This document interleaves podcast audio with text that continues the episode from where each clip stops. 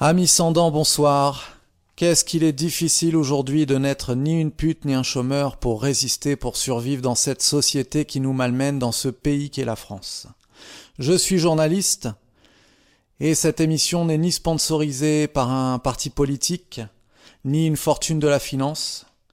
C'est pourquoi j'ai décidé d'aller interviewer librement une personnalité contestée mais ô combien suivie, Monsieur Soral. Alors que pensez-vous de ce nom d'émission, Monsieur Soral? Il me semble, sans vouloir me vanter, que ça fait référence à une citation de, de votre serviteur euh, qui disait euh, Aujourd'hui, un journaliste, c'est une pute ou un chômeur. C'était un peu radical, mais je peux me permettre de le dire puisque je, je viens moi-même du journalisme euh, institutionnel. J'ai commencé dans le journalisme dans les années 80, début 80. Donc vous avez été une pute et un chômeur?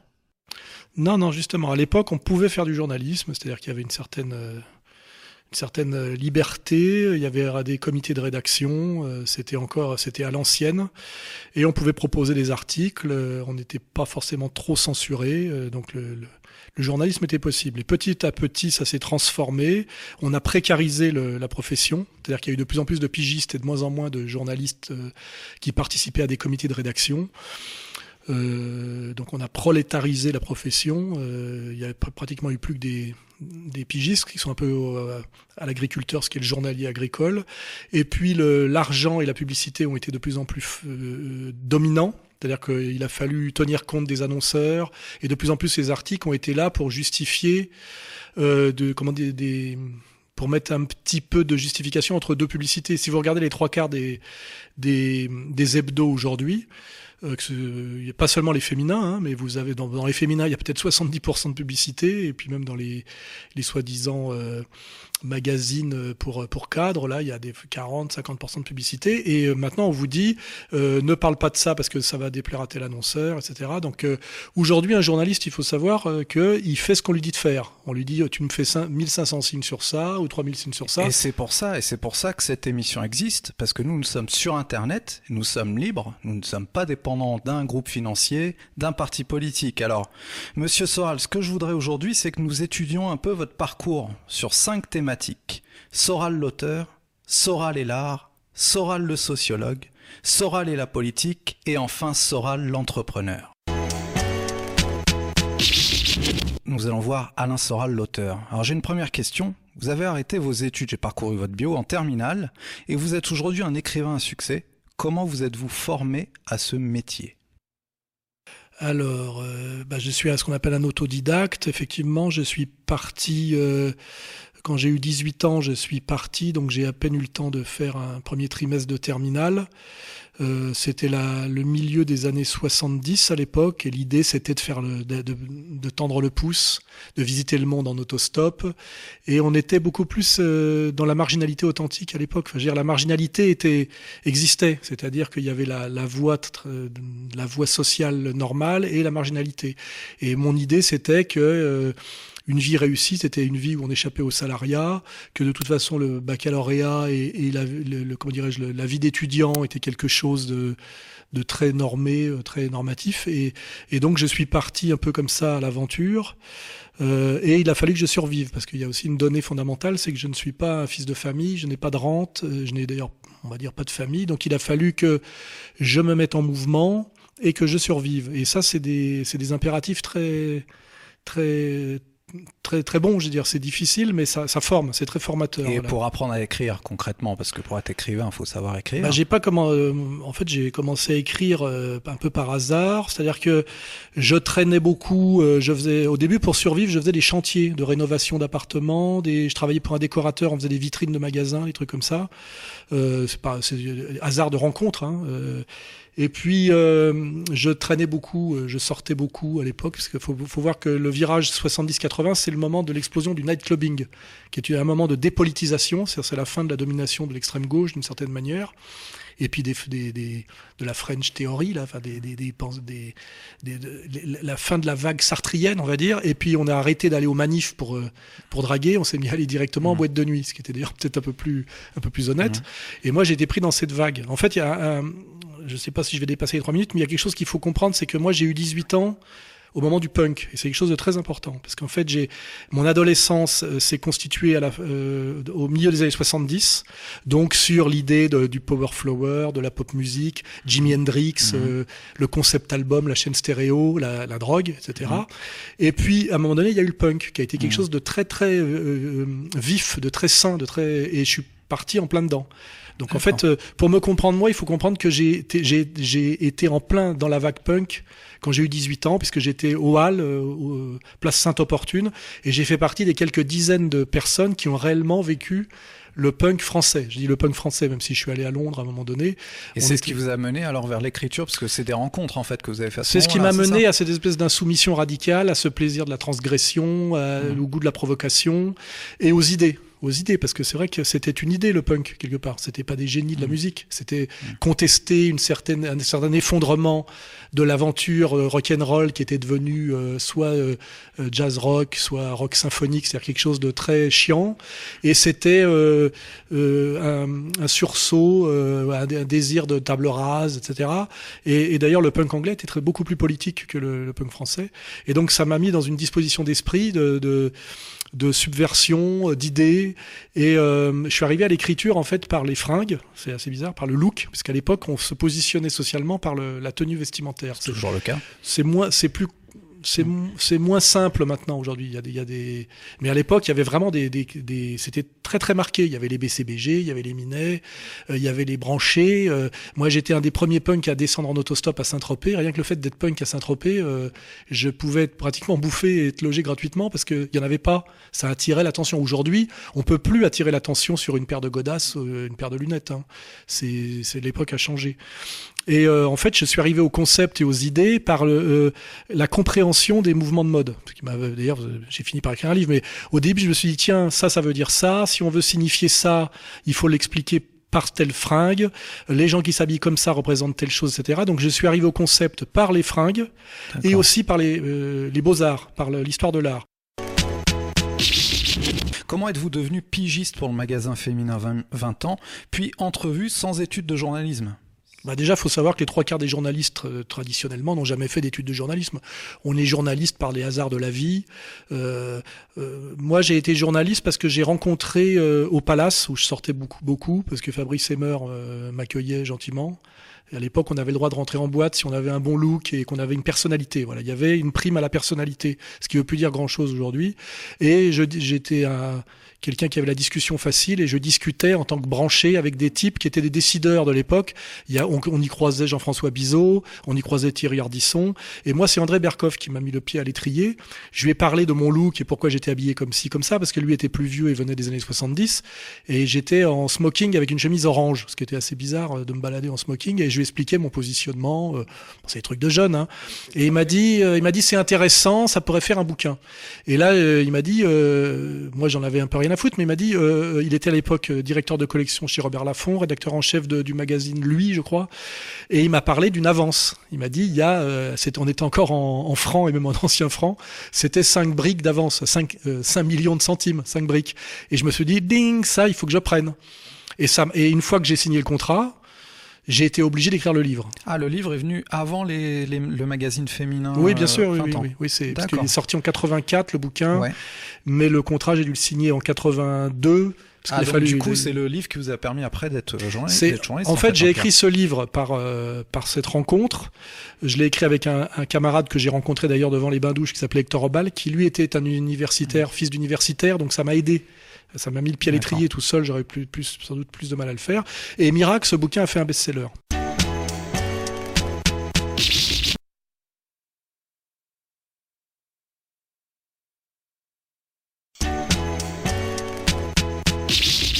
suite au succès de cet ouvrage, vous devenez prof à l'ESMOD et grande ça, école. C'est encore autre chose. C'est encore autre chose, mais la pédagogie de vos vidéos s'est-elle bâtie face à ce public d'étudiants?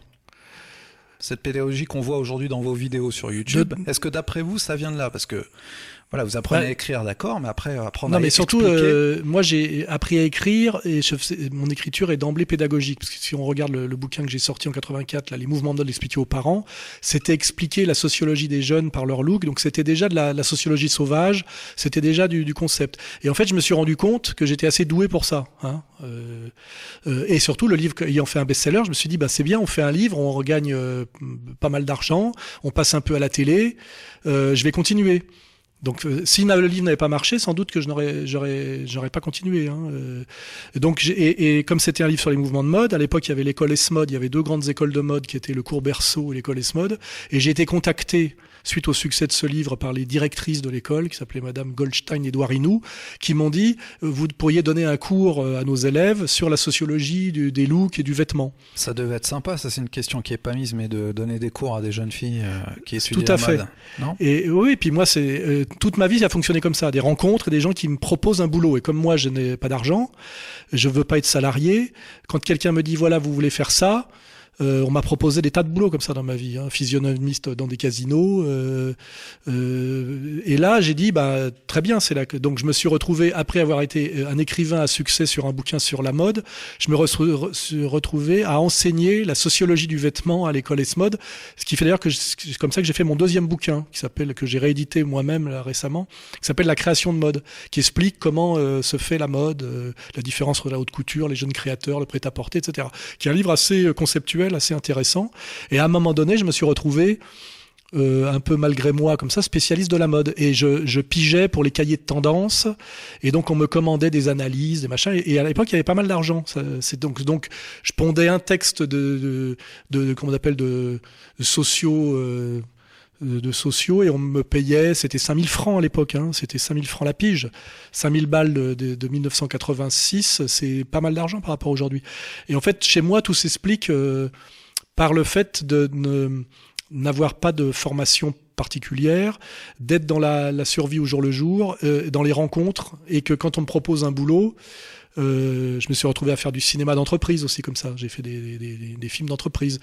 Euh, Et puis ça m'intéresse. Je me dis tiens, je vais découvrir un nouvel univers. Je vais, je tente ma chance.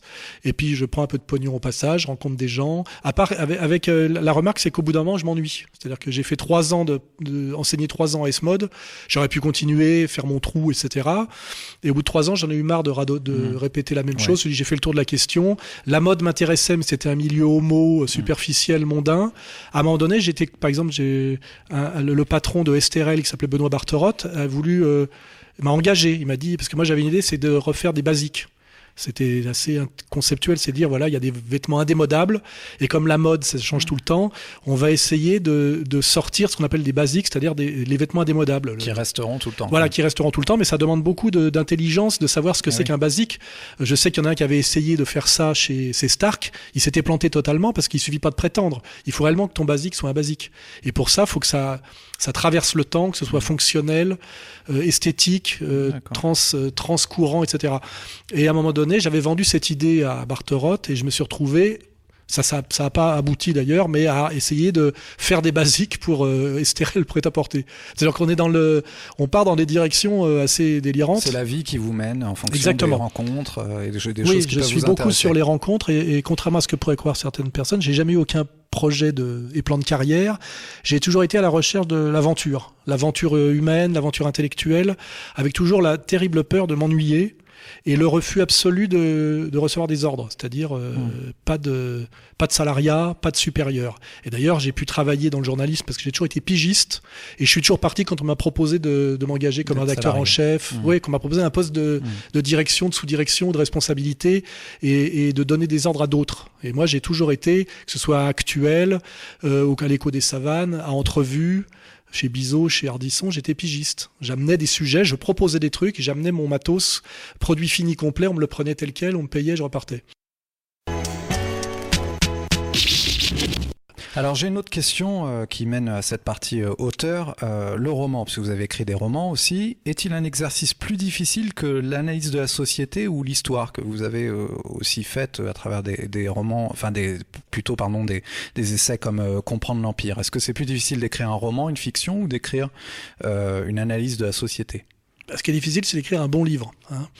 Moi, il se trouve que j'ai été passionné par euh, deux. J'ai été passionné par le livre. Hein. J'ai beaucoup lu partir de 17 ans euh, jusqu'à il y a pas longtemps. Je lis moins maintenant, je le reconnais, euh, parce que j'entreprends plus.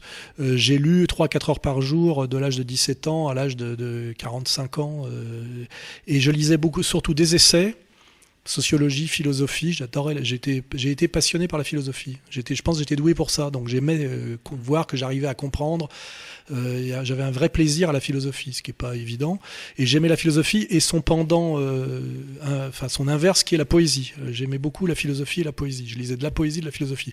Et le roman me semblait une catégorie bâtarde qui n'était ni de la philosophie ni de la poésie, mais qui, chez les très grands écrivains, c'est de la philosophie euh, sans recourir au concept et de la poésie sans recourir à la métrique, on va dire. Et euh, le problème pour moi de la littérature, entre guillemets, c'est qu'il y a beaucoup de déchets. Il y a beaucoup d'écrivains de, secondaires qui racontent leur vie, qui pensent qu'ils sont intéressants, qui sont pas si intelligents que ça, qui sont pas si intéressants que ça. Et je n'aime pas la littérature en réalité, mais c'est une catégorie à laquelle j'avais envie de me coltiner quand même en me disant je vais faire de la euh, je vais essayer d'écrire un roman mais qui, serait, qui, est, qui soit d'une certaine manière de la sociologie par la pratique, avec une dimension poétique dans l'écriture et qui est, qui soit, qui est, qui, dans lequel il y a du discrètement du concept. C'était des tentatives un peu euh, euh personnelles comme ça. Euh, D'ailleurs, mon premier roman qui s'appelait La vie d'un vaurien, n'a pas beaucoup marché parce qu'il était très atypique. C'était pratiquement, euh, c'était une écriture très sèche, très à la fois très poétique, très conceptuelle, et c'était pas du tout dans la tradition du, du roman, qui est en général un bourgeois qui pense qu'il a des choses intéressantes à raconter et qui, et qui BD quoi. Ouais, ouais, ouais. Enfin, c'est Céline en parle dit assez bien que tout ça. C'est quand il parle de Paul Morand, je vois exactement ce qu'il veut dire. Quoi. On a un prétentieux qui est un grand bourgeois, qui croit qu'il est très intéressant et qu'il est souvent pas tant que ça et qui écrit facilement. Parce que j'ai compris un truc, c'est que les types qui écrivent facilement, c'est parce qu'ils ont lu très tôt. Donc un type qui est dans, une, dans un environnement de livres et qui lit des livres dès l'âge de 5 ans, je mm. pense à Aragon, mm. et, qui écrivent. Des, mm. Ils sont très vite assez virtuoses de, de, de l'écriture. Moi, j'écris pas facilement. En réalité, ça, un, parce que ça me fait chier. Je souffre, euh, j'ai l'impression d'être assis comme un, bureaucrate. Et deux, parce que je me suis mis à la lecture plutôt vers euh, après l'âge de 15 ans, pas à l'âge de 5 ans comme certains. Et je pense que c'est très important ça. Et moi, je me méfie pas mal des gens qui écrivent facilement, qui écrivent sur tout et n'importe quoi, qui croient que tout ce qu'ils écrivent est intéressant, alors qu'en fait, ils n'ont pas euh, ni une vie ni une intelligence qui mériterait, qui racontent à ce point-là leur vie aux autres. Mais il y a une demande, parce qu'en fait, l'écrivain bourgeois correspond au lecteur bourgeois, qui en fait euh, est dans une logique récréative. Mm. C'est-à-dire qu'il a besoin, avant de s'endormir, de lire un peu, mm. ou dans le train, etc. Mm. Et il veut pas trop qu'on l'emmerde. Il faut pas que ce soit trop intelligent pour lui. Il faut que ça lui ressemble. Donc finalement, l'écrivain bourgeois ressemble au lecteur bourgeois. C'est pour ça que c'est lui qui est signé souvent euh, dans les grandes maisons d'édition. Oui, et tout ça est quand même globalement de la merde. Je, je le pense. 90% de la littérature, c'est de la merde. Mais il y a quelques génies de la littérature. Et ça, c'est vrai que moi, quand j'ai lu euh, le, Voyage de Céline, ou Mora Crédit, ou, euh, euh, John Kennedy Toole, La Conjuration des imbéciles, j'ai eu un choc un choc violent, comme j'ai pu avoir un, choc à la, lecture des Chants de Mal d'Aurore ou ou de d'une saison en enfer. Mmh. Euh, on, a des chocs, hein, des chocs mmh. euh, esthétiques. Mmh. On a l'impression d'être face à des maîtres, euh, quelque chose de, puissant, de grand, d'impressionnant. De, et, j'ai eu quelques chocs en littérature, ce qui fait qu'à un moment donné, je me suis dit, je vais essayer de me coltiner à cette catégorie-là. Mais je ne me considère pas tellement comme un écrivain. Je parle jamais de mes bouquins en enfin, dans ma vie quotidienne. pour les gens qui me fréquentent, je parle de moto, de femmes, de boxe. Je parle, je parle jamais euh, mon travail, mes livres. Enfin, je je ne me vois pas comme un écrivain. Je me vois comme un, en fait, je me vois plutôt comme un avant. Eh bien, écoutez, Alain Soral, maintenant on va passer à la deuxième, deuxième, deuxième aspect de votre personnalité, c'est l'art. Euh, parce qu'il y a peu de gens peut-être qui le savent, mais vous avez été peintre aussi. Alors, est-ce que vous pouvez euh, m'expliquer un peu cette aventure, ou en tout cas, c'est ce qui est marqué. Je me, vous je me base sur le Wikipédia, qui est devenu la référence. Oui, c'est marrant. Référence il y a. Euh, donc, il y a marqué que vous avez été peintre, que vous avez, vous êtes entré aux Beaux Arts en 1978 et que vous avez décidé ensuite d'abandonner la peinture. Est-ce que vous pouvez m'expliquer? Alors, je, contrairement à Adolf Hitler, j'ai réussi l'examen d'entrée aux Beaux Arts de Paris. Ça, c'est très important comme. Ah, il y a un point commun alors. Non, il y a surtout une grande différence, c'est que l'autre, il a raté. Moi, j'ai pas eu cette frustration-là. Mais pourquoi j'ai voulu rentrer aux Beaux-Arts? Euh, déjà, petite anecdote, quand j'étais gamin à l'école, j'étais un pas très bon élève et j'étais, euh, je, j'étais, je m'ennuyais euh, pendant les cours et je dessinais tout le temps sur le bureau, des petits trucs. Donc j'étais assez bon en dessin. Sans être, j'ai connu des mecs bien meilleurs. Hein. Zéon est meilleur que moi, il y a pas de problème. Mais j'étais bon en dessin. En fait, là, où j'étais le meilleur, c'était en dessin quand j'ai, quand j'étais lycéen. Et quand je me suis retrouvé tout seul à Paris parce que je venais de province, hein, comme dans les romans, hein, justement, du, je- du jeune euh, qui monte euh, à Paris, euh, comme Jean-Jacques Rousseau, là. Et, et je me suis dit, qu'est-ce que, il faut que j'ai la sécurité sociale et une mutuelle, notamment pour me faire soigner les dents. Je suis, on est vraiment dans le monde pratique, hein, faut pas oublier. J'avais pas de famille, personne me donne des sous, etc. Donc je me dis, il faut que j'ai la sécurité sociale et une mutuelle. Et pour ça, être étudiant et l'AMNEF. Or, je n'étais pas bachelier. Donc, qu'est-ce que je pouvais tenter comme comme cursus où on ne te demande pas le bac. J'en ai trouvé deux, je me suis renseigné, les beaux-arts et les hautes études en sciences sociales. Les beaux-arts, c'est sur euh, concours, et les hautes études en sciences sociales, c'est sur dossier. Voilà, donc j'ai tenté les deux, et comme je suis quelqu'un de particulièrement brillant, j'ai eu les deux. Donc je me suis retrouvé euh, étudiant, euh, non, élève, ça s'appelle élève, hein, élève stagiaire, puis élève tout court, à l'école des hautes études en sciences sociales chez Castoriadis, et euh, étudiant à l'école des nationales supérieures des beaux-arts de Paris. Ce qui fait pas vraiment de moi un peintre, mais il se trouve que par des hasards de rencontres, j'ai intégré un groupe de peintres, en fait on est des arts, un peu de l'art contemporain, de la- de l'art conceptuel, qui s'appelait En avant comme avant, et je me suis retrouvé dans un groupe d'artistes au moment où, en même temps que le punk, il y a eu quelque chose qui correspond dans le domaine pictural au punk, qui s'appelle la nouvelle peinture. C'est-à-dire qu'on a une espèce de retour au figuratif un peu sauvage par rapport à, à une période conceptuelle très sèche, très, très chiante, très froide. hein. Il y a eu en fait en peinture la même chose qu'en musique. Ce qu'on a appelé la nouvelle peinture avec Bled, Irosa, Combas. euh, aux États-Unis, bah, il y avait Bas- Basquiat que j'aurais pu que j'ai croisé, j'aurais pu essayer de lui choper un petit dessin, mais j'aimais pas spécialement à l'époque. Je serais riche aujourd'hui si j'avais chopé Ah un ouais. Basquiat, parce que tous ces types-là, je les ai croisés tous hein, dans la dans la, la nébuleuse branchée, euh, qui est parce qu'il y avait la mode, l'art contemporain, la musique, c'était le même euh, le même le même bain de branchitude. hein. Donc j'ai croisé euh, à la revue Parler de Beaubourg, dans les vernissages, j'ai cro- j'ai croisé tous ces gens qui vous avez abandonné après? Parce que la peinture, c'est- c'est c'est une passion aussi. ah bah alors je, je, je, je vais vous le dire. Quand je suis rentré aux Beaux-Arts, j'ai vu que le niveau était nul et que c'était que les petits contes gauchistes qui étaient dans une école qui vous disait que l'art ne s'apprenait pas. Donc si l'art s'apprend pas, il y a pas besoin d'école. Alors l'école était très belle, elle était souillée par des types très sales, pratiquement les types n'avaient aucun talent. Et il y a deux cours qui m'ont intéressé, c'est le cours d'anatomie parce qu'on apprenait réellement quelque chose et le type, le prof d'anatomie était très très brillant. Il travaillait sur euh, les, le, le- le- un grand anatomiste français qui s'appelait Duchesne de Boulogne, donc c'était l'héritier de Duchesne de Boulogne, ce qui nous amène après à notre à notre camarade qui fait des livres de musculation là. chez- chez- euh, il se reconnaîtra, euh, qui, qui est l'héritier, à mon avis, de, de, de, de Duchesne de Boulogne aujourd'hui, c'est-à-dire la maîtrise anatomique et l'histoire de l'art, parce que l'histoire de l'art, c'était des idées, c'était du concept. Et par l'histoire de l'art, je suis allé de plus en plus vers la philosophie et l'histoire tout court et l'histoire des idées, et je me suis éloigné de la peinture qui avait un côté, euh, euh, comment dirais-je, manuel et salissant. hein. Donc j'ai fait, j'ai été vraiment euh, très peu peintre en réalité, mais j'ai fait partie d'un groupe d'artistes qui s'appelait En avant comme avant. On a exposé au musée, au Palais de Tokyo, dans des expos collectives. On a exposé à Nice.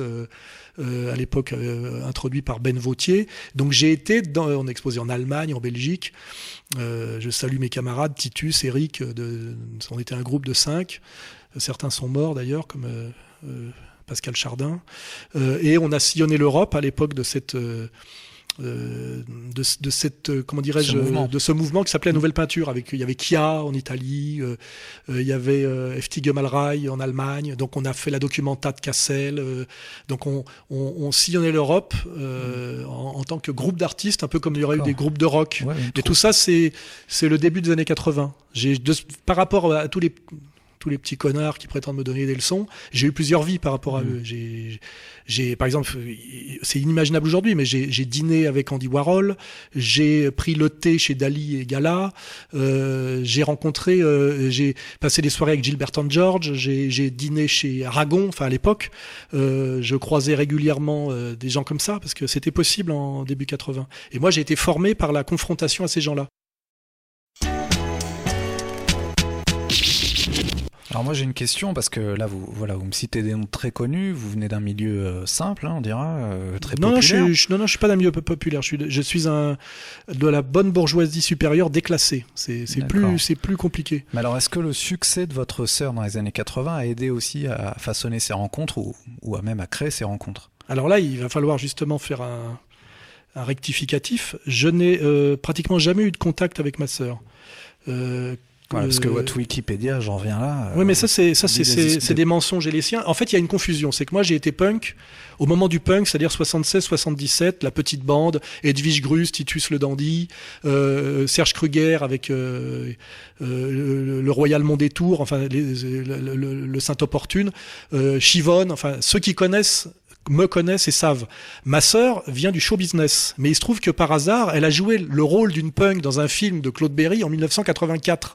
En 1984, le punk était fini depuis six ans. Ma sœur n'a jamais été punk, n'a jamais connu ce milieu-là et ne vient pas de la marginalité. Elle vient du show business. Elle a eu très vite un agent. Elle a été actrice parce que Claude Berry l'a pris dans un moment d'égarement à l'âge de 17 ans.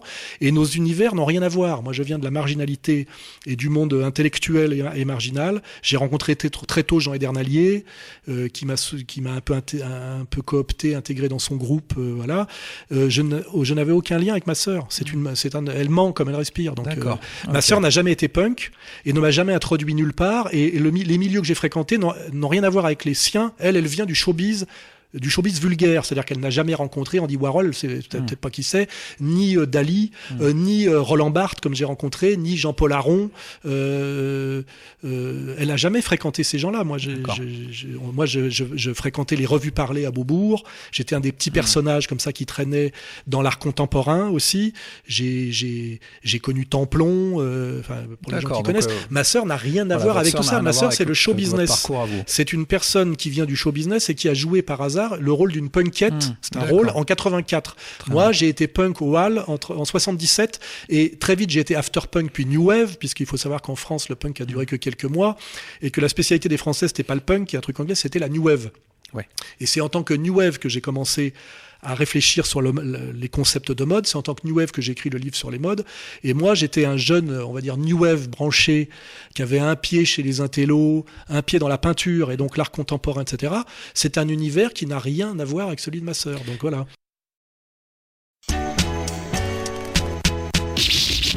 Il y a quand même une chose qui vous lie, c'est le cinéma puisque, alors ça amène ma, question suivante, la réalisation vidéo, elle est entrée comment dans votre vie? Parce que vous faites vos premiers courts-métrages, euh, bon, plus tard, hein, mais c'est dans, en, 90 et 93, si j'ai bien noté, vous faites des courts-métrages. Bah, ça, ça c'est c'est inspiré par votre sœur aussi ou pas du tout? Strictement rien à voir. Moi, je m'intéresse à l'art. Il y a l'époque, de, à l'époque, il y a aussi l'art vidéo. Il y a, je m'intéresse beaucoup au cinéma, parce que je m'intéresse à tout ce qui est artistique. Et à un moment donné, pour gagner ma vie, je fais des films d'entreprise. Je vends par exemple à S-Mode où je suis prof de mode. Quand je, vers la fin, je leur vends de faire un film d'entreprise sur mmh. S-Mode. Et pour ça, je m'intéresse à la technique cinématographique, etc. Je fais euh, et puis après j'écris un court métrage. J'écris un court métrage, je le dépose au CNC parce que je sais qu'on peut avoir des aides sélectives. Et par miracle, j'ai un jour on m'appelle quelques mois après vous avez gagné l'aide sélective au court métrage ce qui est miraculeux parce que même avec du copinage on n'y arrive pas et là ils me disent on vous donne 7, 7 euh, millions de centimes et là, j'étais ami avec un type qui était euh, un éditeur qui s'appelait Stéphane Magnard, qui avait les éditions Magnard, qui sont des éditions scolaires, que j'avais rencontré par hasard dans les des rencontres de boîte de nuit, hein, toujours. J'avais rencontré par Jacques Fivel. Tout ça, c'est des c'est des vieux branchés. Vous parliez pas aux filles ou en boîte de nuit vous parliez Non, mais je parlais un peu aux filles et aussi à des types parce qu'à l'époque, dans les boîtes de nuit, on rencontrait des gens intéressants. J'y vais plus depuis des années, et des années, mais euh, donc euh, je donc le cinéma oui la réalisation il y a... je, je, me retrouve avoir écrit un, un, un scénario de court métrage comme ça parce que j'étais un garçon euh, créatif. On me donne le CNC me donne 7 millions de centimes et pour pas que je perde de l'argent il fallait que je le réalise et dans un délai précis. Donc je crée une petite maison de, de, de production euh, et j'engage une équipe un peu comme ça à la ramasse et je tourne ce petit court métrage qui s'appelait Chouabada Ballet, une dispute amoureuse entre deux essuie-glaces. Euh, si vous pouvez le trouver sur internet, euh, voilà. Euh, et, je, et ce film est présenté dans des festivals et, et à un moment donné, il est acheté par Canal+. Le, le c'était Alain Burmeau à l'époque ou un truc comme ça, c'est-à-dire les programmes courts de Canal+ me l'achètent. Donc je me dis tiens, bah, je peux être cinéaste aussi. Je vais être écrivain, je vais être cinéaste. Je suis quelqu'un qui crée. Ma sœur n'a jamais écrit mm. un scénario, n'a jamais mm. fait quoi que ce soit dans le cinéma à part donc pas de lien Aucun rapport. C'est pour ça que c'est agaçant parce que ma sœur, je l'ai vue euh, en tout et pour tout entre l'âge de 18 ans et aujourd'hui, j'ai dû la voir cinq fois. Ah oui. Oui, on n'a rien à voir parce que moi, le showbiz, j'exècre le milieu du showbiz. En plus, c'est un showbiz très très marqué mmh. ethniquement et, communautairement le sien. Hein. Et euh, ces gens-là m'ont toujours détecté pour ce que j'étais, c'est-à-dire euh, un goy, hein, vraiment un célinien, et vraiment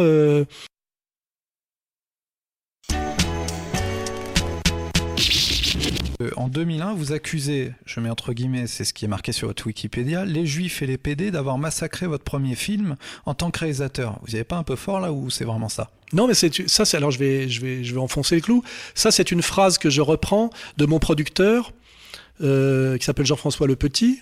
Parce que bon, pareil, j'écris un long métrage qui s'appelait, j'en ai écrit même plusieurs. Euh, à l'époque, c'était euh, Gilles Sandoz qui voulait le produire, c'est-à-dire le, le producteur de Marius et Jeannette, hein, c'est-à-dire de Guédiguian. On est vraiment dans les, chez les producteurs d'extrême gauche. Hein. Pas- faut voir d'où je viens. Hein. Je viens vraiment de la gauche culturelle pure et dure, moi. Et, euh, et le film ne se monte pas, mais à un moment donné, par Catherine Breillat, qui trouve le scénario, euh, moi comme personnage amusant et brillant, et le scénario pas mal, elle le propose à elle le propose à Jean-François Le Petit. Elle s'en mord les doigts maintenant. Elle raconte que qu'elle m'a jamais connu parce qu'on lui a... il y a beaucoup de gens qui ont re- qui ont reproche de m'avoir aidé. Même Catherine Breillat m'a aidé. Voilà. Elle elle elle essaye de, de le, le nier aujourd'hui, de le cacher. Et, et Jean-François Le Petit m'appelle et me dit euh, je, je veux je veux faire ton film. Et Le Petit c'était un, un un, un producteur indépendant qui avait fait pas mal de succès. Il avait fait Trois hommes et un couffin. Il a souvent, euh, c'est lui qui a lancé, euh, euh, comment il s'appelle, Keshish là, le, le- le type qui a eu le, Ouais. avec la faute à Voltaire. C'est le Mhm. premier à l'avoir. C'était un découvreur de, de talent.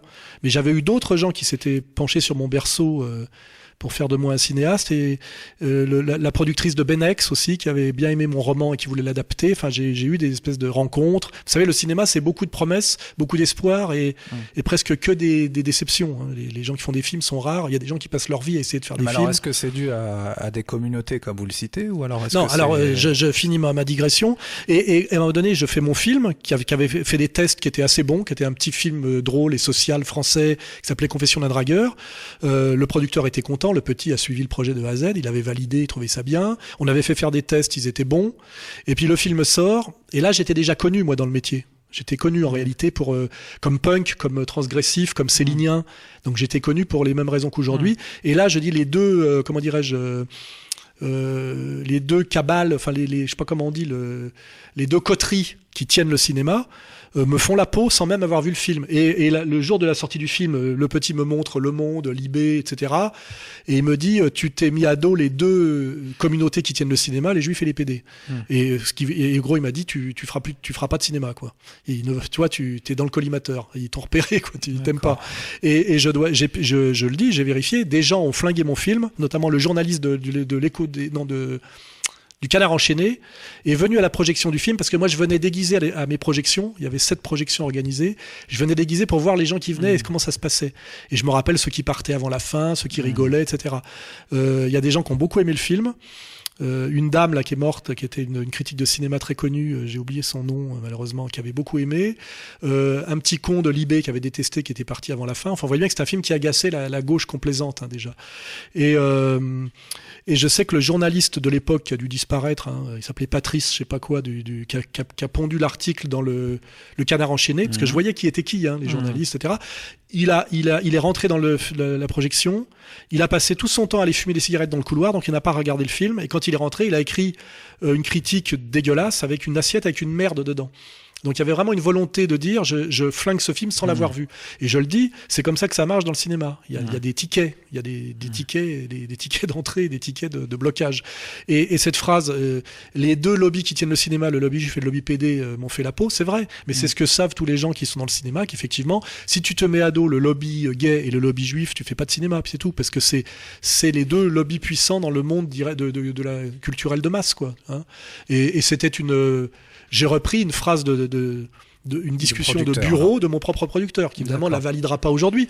Mais euh, tu, tu, tu- on sait très bien la différence des conversations privées, où on sait que tout ça existe, il y a des lobbies, il y a des réseaux, il y a machin. Est-ce que tu as l'État, est-ce que tu pas les- est-ce que tu le CNC, est-ce que tu l'as pas, avec qui t'es copain de tel décideur de chaîne, est-ce que quelqu'un te prend au téléphone ou te prend pas, Euh, est-ce que tu es considéré comme, est-ce que tu es de droite, de gauche, euh, euh, tu vois, par qui t'es soutenu, pas soutenu, etc. C'est, tout le monde sait ça. Mais après, il y a la dictature du politiquement correct qui fait qu'il faut pas le dire. Et moi, j'aime bien dire ce qui est, et c'est vrai que j'étais détesté, je ne le savais pas à ce point-là, parce que je suis un provocateur, mais je suis plutôt un, mec marrant. Et puis surtout, j'ai toujours été dans la provocation verbale et, je dirais artistique. Et j'avais pas mesuré à quel point, effectivement, ces deux lobbies euh, euh, me détestaient et ils m'ont ils ont tiré sur le film au bazooka. Et c'est pas venu, c'est pas, ça a pas continué en s'arrangeant. Bah, euh, une fois que j'ai vu que je ferais jamais, enfin, je ferais plus de cinéma, ça a été très dur pour moi parce que c'était un gros boulot, un gros investissement et le film n'était pas si raté que ça. Il suffit de le voir aujourd'hui, c'est un petit film culte. Puis il y avait deux acteurs très connus.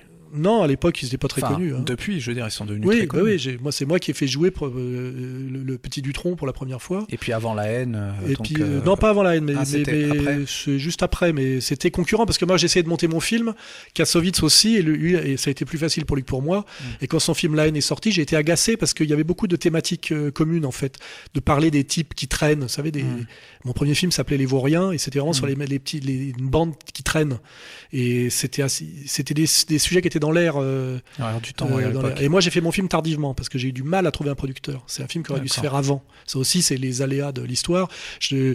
Et puis après, juste après mon film, euh, il y a eu, il y a eu le, le World Trade Center. Et ça a changé toute la donne du même Mhm. du cinéma. Faut savoir. Donc de toute façon, mon film n'a pas pu se faire avant, il n'aurait pas pu se faire après. Et c'est one shot. J'ai fait un film, je sais que Ouais. euh, j'en ferai plus. Mais il paraît que, comment, euh, je lisais récemment que Franco avait commencé comme cinéaste. Oui. Mais les gens n'ont pas de culture. Mais il a même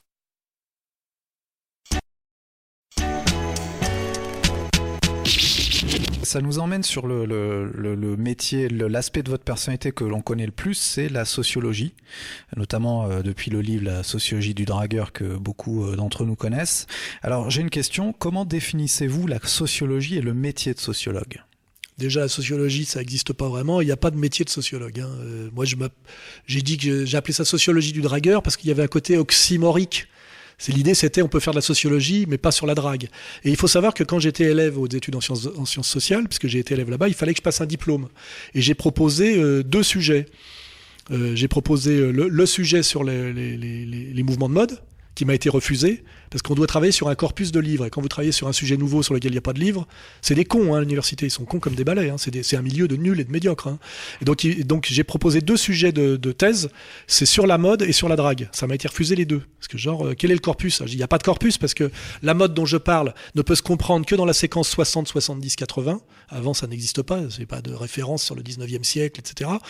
Et pareil, la drague ne peut se comprendre que dans une société démocratique, euh, après la révolution sexuelle, la pilule, euh, euh, le mélange des, populations en, en milieu urbain, c'est-à-dire qu'il n'y a pas de la drague au 19e siècle, ça n'a pas de sens. Hein, ça, il y a toujours eu du désir et de l'échange, mais c'est autre chose, vous voyez. Euh, et donc, on m'a refusé ces deux sujets de thèse euh, à l'école des hautes études en sciences sociales. Et c'est parce qu'on les a refusés que j'en ai fait des livres qui ont marché. Donc, en fait, sociologie du dragueur, c'est un peu un pied de nez. C'est-à-dire, je fais ce que je veux et je vous emmerde. Et puis, c'est vrai que sociologie du dragueur, on se dit, euh, on on drague si on fait de la sociologie. Et je dis, on peut faire de la sociologie sur la drague. Et ce bouquin est un bouquin d'ailleurs qui, est qui est une, une espèce d'analyse complète, historique, économique, sociologique, même un peu d'ailleurs psychiatrique aussi, de ce que c'est que ce qui pousse un homme effectivement à aller euh, vers les femmes de manière un peu... euh, Ou de ne plus y aller aussi. Oui, mais voilà, C'est sur ce que vous expliquez dans ce bouquin. parce qu'à la fois, c'était ma nature d'être, d'être, d'être très attiré par les femmes. Et j'aime bien transformer mon vécu en concept. Et je conceptualise ce que je suis, ce que je fais, etc. Je n'ai fait toujours que ça dans ma vie. Et, et là, je rejoins les, les gens sérieux qui disent euh, on ne peut parler que de ce qu'on a vécu. D'ailleurs, euh, Céline n'écrit que sur sa vie, il n'invente pas des histoires. Hein. Et euh, dans la sociologie sérieuse dite marxiste, il y a ce qu'on appelle l'identité du sujet et de l'objet. Il faut bien avoir conscience qu'on ne peut parler que ce dans quoi on est immergé. On va pas chez les papous raconter les papous parce qu'on y a passé trois mois, qu'on est blanc et qu'on vient de la Belgique. Ça, c'est un truc de prétentiard. Mais ça, c'est la sociologie officielle qui est, qui est en fait une branche du positivisme qu'on qu'on tient. Et c'est la sociologie bourgeoise, c'est de la merde. La sociologie, c'est une escroquerie. Moi, j'ai, euh, la sociologie dont je parle, c'est autre chose. C'est ce que vous vivez, que vous Voilà. essayez de Moi, je. Suis un vrai sociologue. Il y en a très peu, en réalité. Et, je, et par- pour les sociologues, je n'en, suis pas un, et tant mieux. Mais Sociologie de Dragueur est vraiment un livre euh, de fond sur le rapport homme-femme, sur, sur les, les rapports homme-femme. hein. Et, euh, et d'ailleurs, c'est un livre au début qui, a été refusé partout, bien sûr, aussi. Euh, c'est, le chemin de croix du type qui essaie d'être édité, machin, etc. Et puis à un moment donné, par des rencontres, Franck Spingler, qui est le fils de Régine Desforges, m'a dit moi ça m'intéresse, je le prends. Et moi euh, j'ai souvent eu des relations avec des éditeurs qui m'ont dit moi je le prends mais je le veux pas comme ça, il faut me changer ceci, ce, cela. J'ai dit non.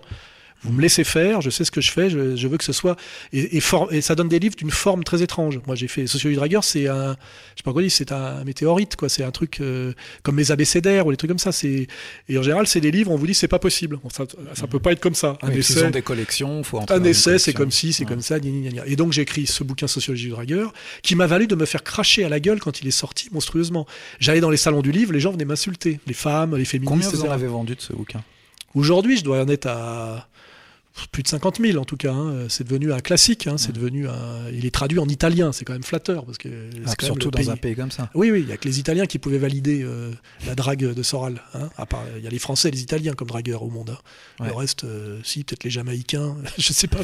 On est dans une autre dimension de drague là. Mais euh, ma fierté, c'est ça, c'est qu'il a été traduit, traduit en, en italien. Et comme, comme les, les mouvements de mode expliqués aux parents étaient traduits en japonais, et comme, comme Comprendre l'Empire a été traduit en coréen, du Sud. J'aimerais bien le coréen du Nord aussi, mais bon.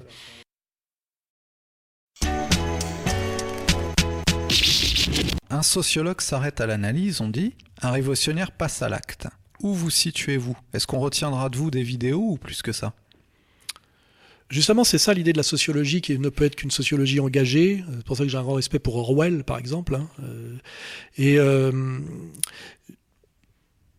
je, je suis quelqu'un qui Là, vous, est... vous êtes en pleine force de l'âge, vous êtes en forme Je physique, commence, euh, etc. Je commence à vieillir. hein. Euh, S'il y a des choses à faire, c'est aujourd'hui, non? Bah, justement, regardez mon parcours. J'ai essayé de, de- de comprendre quand j'étais jeune, euh, après de, de- produire des, comment dirais-je, des, des- des formes un peu artistiques. Après, je me suis rendu compte que ce qui bloquait la création artistique, c'était la production, puisque ça ne dépendait pas de moi. Et maintenant, je suis dans une espèce de démarche totale d'être à la fois euh, producteur, acteur et producteur d'une certaine manière. Et, euh, et c'est une démarche qui euh, a toujours à voir avec l'indépendance. Ça va au-delà du refus du salariat. Ça va au- après de dire je ne veux pas passer par les éditeurs, les producteurs.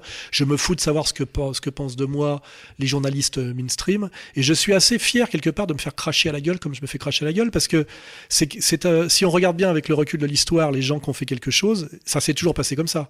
Ils ont toujours été très mal compris, très mal acceptés. C'est très louche le type qu'on encense euh, euh, immédiatement. Je- Même un Welbeck euh, peut être inquiet quelque part de sa postérité. Ça a trop bien marché quelque part. C'était peut-être trop, trop dans l'époque. Hein ah bah, Ils l'ont euh, rattrapé là depuis, de toute façon. Et, et- et- bon, bah, moi, je suis dans cette espèce de démarche d'aventure assez intégrale, euh, sans beaucoup de recul, avec une prise de risque assez maximum, on peut le reconnaître, ça a toujours été le cas. Et euh, je fais, je fonctionne à, je dirais, à l'instinct, à l'intuition. C'est-à-dire, en ce moment, j'ai pas envie d'écrire. Je prends des notes, hein, j'ai, j'ai- j'ai des tas d'idées encore. Je pourrais faire un énième abécédaire avec des trucs très intelligents, très pointus, très fins sur. euh, l'antiracisme et la racialisation des rapports de classe. Enfin, j'ai vraiment des tas de sujets que je note, mais j'ai pas envie de pondre un Mm. énième bouquin intelligent. Mm. Comme, comme l'ont été mes deux abécédaires, qui étaient des bouquins qui, ont, qui, ont, qui ont valu des temps sensés en privé parfois, euh, en public parfois, mais souvent en privé, par Jean-François Kahn, par des gens comme ça qui me disaient euh, extraordinaire, machin. J'ai beaucoup d'admirateurs euh, secrets hein, qui seraient très gênés de l'admettre en public. Mais, hein. mais vous voyez là votre démarche jusqu'à maintenant, elle est, euh, c'est votre parcours, euh, parce que vous êtes à la fois, euh, vous êtes quelqu'un qui, qui est écouté par des millions de gens, et en même temps, vous là, vous, me- vous me citez un parcours qui est plutôt égoïste entre guillemets, puisque vous, votre euh, démarche c'est d'être indépendant. Mais euh, vous, vous, vous êtes sociologue en même temps, enfin, puis malgré vous, et donc vous vous expliquez le monde, vous vous expliquez que le monde ne va pas.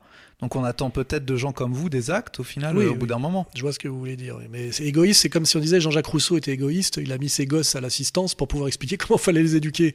Je veux dire, euh, c'est un paradoxe, mais il faut réfléchir à un moment donné pour. euh, je m'intéresse, je m'intéresse en fait à ce qui fonctionne et à ce qui fonctionne pas. Je suis quelqu'un, comme je suis quelqu'un finalement d'assez pratique par des obligations de vie, je suis toujours très touché par les choses qui sont dysfonctionnelles, c'est-à-dire qui existent alors qu'elles elles sont mal foutues. Comme par exemple les des institutions. Je me dis, ça ne marche pas, donc il y a une arnaque. Euh, L'art, ça marche très mal en France. C'est n'importe quoi, les, les- le 1%, les, les- je sais pas quoi, les fracs, machin. Je connais ces milieux-là par cœur parce que aussi j'ai toujours été immergé. J'ai été peintre, artiste et galeriste. Faut oublier et critique d'art. J'ai fait tout ça. J'ai tenu une galerie qui s'appelait la Galerie Forain, 40 rue de Varennes. J'étais le voisin d'Aragon. Je voyais tous les jours à cause de ça. Donc j'organisais des expositions, j'écrivais des textes pour expliquer pourquoi c'était bien ou pas bien. Donc j'ai à chaque fois fait m'intéresser à l'histoire de l'art, rentrer aux beaux-arts, être artiste, faire le parcours de l'artiste qui consiste à avoir des, des, des, expositions organisées ou pas, avoir des gens qui, qui vous aiment bien ou pas, avoir des soutiens ou pas. Vous voyez tout ce côté euh, pratique, politique, sociologique. Et puis euh, je, je, je tiens une voilà, je tiens une galerie. Je vais jusqu'au bout du parcours. Puis après je me dis l'art contemporain m'emmerde. C'est vraiment de la, c'est un truc de seconde zone.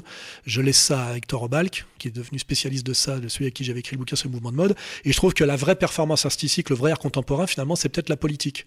Mais la vraie politique. Hein, euh, Alors justement, ça emmène bah, sur la prochaine, euh, prochaine thématique de... Et, et c'est une manière de rester punk à l'âge adulte. Eh bien, on va en parler tout de suite. Donc Alain Soral et la politique. Alors on va prendre ça chronologiquement. De 1990 à, à 2000, vous entrez au Parti communiste. Pourquoi et pourquoi quitterez-vous ce parti? Si vous pouvez m'expliquer ça en trois minutes. Alors c'est assez simple. Euh, en 1990 à peu près, 89, il y a l'effondrement de l'URSS. Et moi, il se trouve que je lis beaucoup, beaucoup, beaucoup de, de penseurs marxistes, parce que c'est du très haut niveau. C'est votre référence, Marx. Ouais, pas que, mais je veux dire, quand on veut comprendre l'époque dans laquelle on est, c'est-à-dire le, le, capitalisme et les évolutions du capitalisme, il faut se taper Marx, hein, sinon on comprend rien. Hein. Et, et, à la fois, je suis très intéressé par le marxisme et l'analyse marxiste de la, de, de, la séquence historique euh, qu'on appelle le capitalisme. En même temps, pas très passionné par le, le, le communisme réel, c'est vrai.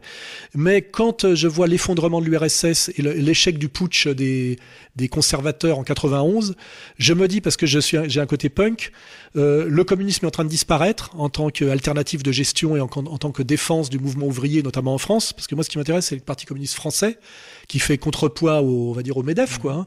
Et je me dis, il est moral, maintenant qu'il n'y a plus le chapeautage de l'URSS, qu'il n'y a plus cette menace, il, il est moral, euh, et qu'on est dans la fin des années 80, c'est-à-dire la trahison de la gauche par le PS, le virage de la rigueur, euh, toute cette gauche qui devient gauche caviar, l'évolution de l'IB, je dis, il est moral et nécessaire de rentrer maintenant au Parti communiste. Et je le fais comme une démarche morale, pour comme une démarche punk. Non, mais pour montrer que il est important de, de, de, de, de faire contrepoids par rapport à la déferlante libérale. Hein. C'est faut comprendre. Hein. Et je me rappelle, je en discute avec Bizot, avec Joignot, et je leur dis maintenant, ce qui est réellement punk, ce qui est réellement subversif et à la fois moral, parce que je pense qu'on peut être subversif et moral, et que la vraie subversion est morale et la vraie morale est subversive, j'en suis certain. C'est en 91, comme je le fais, de rentrer au Parti communiste français, au PCF, par rapport à tous les petits cons de trotskistes qui sont qui sont passés par le PS pour devenir des traîtres à tout. Alors donc pourquoi vous quittez euh, ce mouvement euh, en, en l'an 2000 euh, bah D'abord je le quitte je crois parce que je me fais virer. Faut pas oublier, parce qu'à un moment donné, en tant que communiste euh, qui essaye de réfléchir, je vois qu'il y a plusieurs tendances au Parti communiste et je découvre, grâce à un, type qui s'appelle Marc Cohen, avec qui j'avais monté le collectif communiste des travailleurs des médias et qui venait des jeunesses communistes de d'Ivry, je découvre un penseur marxiste qui s'appelle Michel Clouscar. Et là, j'ai un choc, comme j'ai eu un choc, euh, le choc Maldoror ou le choc du voyage, j'ai le choc, euh, le capitalisme de la séduction. Je me dis tout ce que je renifle, tout ce que, toutes les contradictions que je ressens, tout ce que j'ai compris par mon vécu, ce, ce, ce, penseur marxiste le théorise. Le capitalisme de la, de la, séduction, dont le concept maître est le libéralisme libertaire. Hein, c'est-à-dire le libertaire au service du libéral, c'est-à-dire euh, euh, la pensée 68 au service de la contre-révolution libérale, c'est-à-dire de la droite, tu vois, la gauche bobo au service de la, au service de la droite d'affaires, ce qui est le monde dans lequel on est aujourd'hui. C'est mmh. Canal Plus et Libé. Et là, je me dis, je rencontre Clouscar, je crée un collectif et j'en fais d'ailleurs le saint patron du collectif. J'essaye de, de faire éditer par Michéa des bouquins de Clouscar qui ne se vendaient plus parce que les éditions sociales étaient en faillite. Donc je me bouge le cul, comme je me suis toujours bougé le cul, pour, pour établir des médiations, réveiller des gens, essayer de relancer des, des, des, des trucs, comme j'ai toujours été dans des, des logiques collectives. Et c'est là où il vous vire Je me fais virer parce qu'on se rapproche... Euh, on tente à, euh, il y a à ce moment-là Maastricht, c'est-à-dire le référendum de Maastricht, et les deux partis qui se disent non à Maastricht, à l'époque où Mélenchon, lui, faisait campagne pour le oui, un bon social traître euh, que j'ai bien identifié depuis toujours, les deux partis qui font campagne pour le non, c'est le début de la grande catastrophe, hein, Maastricht. Hein, c'est le, cercueil de l'État-providence, euh, de l'exception française. Les deux partis qui sont pour le non, c'est le Parti communiste français, et le Front National. Mmh. Hein, et ça, ça fait tilt dans mon esprit. Je me dis finalement, il y a la droite des valeurs et la gauche du travail qui, non, mais qui main dans la main peuvent peut-être faire contrepoids plutôt mmh. que séparer contre les libéraux libertaires. C'est-à-dire que quand la gauche bobo et la droite d'affaires s'associent, ça devient une puissance mixte très très dévastatrice. Il faut faire, pour faire contrepoids l'alliance opposée, c'est-à-dire de la, la droite morale. Mmh qui n'est pas la droite d'affaires justement, et de la gauche sociale qui n'est pas la gauche bobo. Et donc je dis, il faut aller il faut rapprocher le Parti communiste du Front National. C'est très aventureux et très, très révolutionnaire. Et à ce moment-là, on organise des rencontres avec Alain de Benoît, on fait, qui, est, vraiment un intellectuel de droite, mais qui a une très très bonne culture marxiste et qui vraiment est bien plus à gauche aujourd'hui sur le plan social que tous les connards de, de Terra Nova. Et là, qu'est-ce qu'on fait? Qu'est-ce qui se passe? Ça marche bien ce qu'on fait, ça intéresse, etc. On crée des médiations, on fait des trucs. Et là, il y a à un moment donné euh, euh, des types du PS et Bernard-Henri Lévy qui demandent au PC de nous faire la peau. Genre, virez-les, euh, c'est des rouges bruns. Et là, exactement comme pour mon film qui a été flingué d'ailleurs, on se prend une campagne dans la gueule, toujours les mêmes, Libé, Le Monde, Le Canard Enchaîné, les rouges bruns. Genre, euh, c'est Soral, Jean-Paul Cruz, qui était le délégué CGT de Libération, Marc Cohen, qui était le, un des cadres, qui était le, un des, des- des bras droits de Zarka. Enfin, il faut tout ça, c'est pour les. Vous voyez, je connais. euh, On peut passer de la mode, euh, le rock and roll, l'art conceptuel, la politique. Tout ça, c'est des domaines qu'il faut connaître. hein. Et, et on se fait virer. Voilà, on se fait virer pour rouge, comme rouge brun. Voilà. Et donc, je me fais virer du PC parce que je, je tente quelque part de sauver le Parti communiste par rapport à ce qu'il est en train de devenir, c'est-à-dire la roue de secours du PS avec Marie-Georges Buffet et la trahison totale de tous les fondamentaux qui font que le Parti communiste pourrait encore exister, qui est le- de comprendre la nouvelle lutte des classes. Il y a des gens qui ne comprennent pas votre choix en 2005 d'aller vers le FN malgré vos explications. Euh, pourquoi vous allez vers le FN alors que dans les grands médias, il est euh, décrit comme un parti fasciste? Oui, mais ça, euh, même, euh, même Jospin a dit que le fascisme n'était que du théâtre en France. Il n'y a jamais eu de fascisme en France. Il y a eu février 34, et puis c'est tout. hein. Et puis le lendemain, le Front populaire. Euh, donc je vais vers le Front national parce que l'EPC a trahi les travailleurs et s'est rallié à la social-démocratie libérale, et les électeurs du PC votent Front National.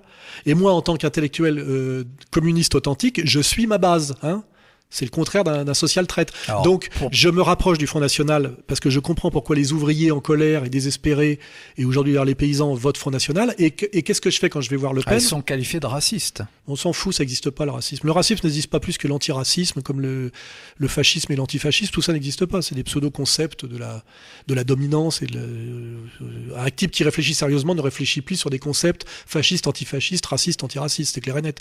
Euh, Dieudonné a été là pour le Et pas démontrer. d'amalgame. Voilà, pas d'amalgame. Donc euh, moi, il se trouve que euh, et pareil, rencontre. Je passe souvent à la télé, notamment chez Ardisson pour mes bouquins.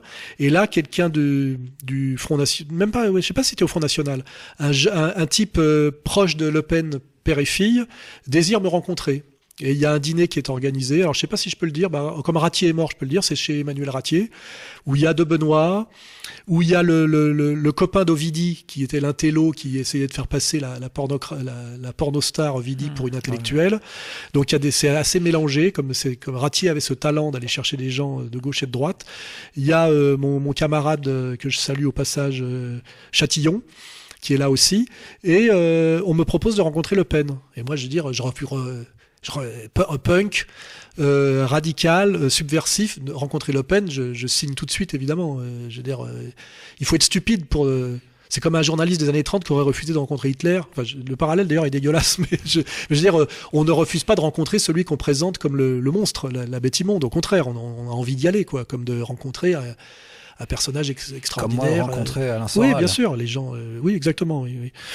Et donc, euh, je rencontre Le Pen. Et là, je rencontre, je rencontre un type euh, charmant, bien élevé, assez fin, euh, euh, avec un esprit euh, que j'appelle euh, une intelligence dialectique, ce qui est très rare, et c'est-à-dire euh, une grande plasticité euh, intellectuelle. Et je m'entends bien avec lui. Et le type. euh, compte rendu après dit ce garçon est très intelligent, très charmant, machin. Et Le Pen a toujours rêvé de, de comment dirais-je, de, marcher à gauche. Rappelez-vous ces, discours de 56. Il était, lui, pour la nationalité française intégrale aux Algériens. C'est De Gaulle qui ne voulait pas de, comment dirais-je, de la, plus grande France.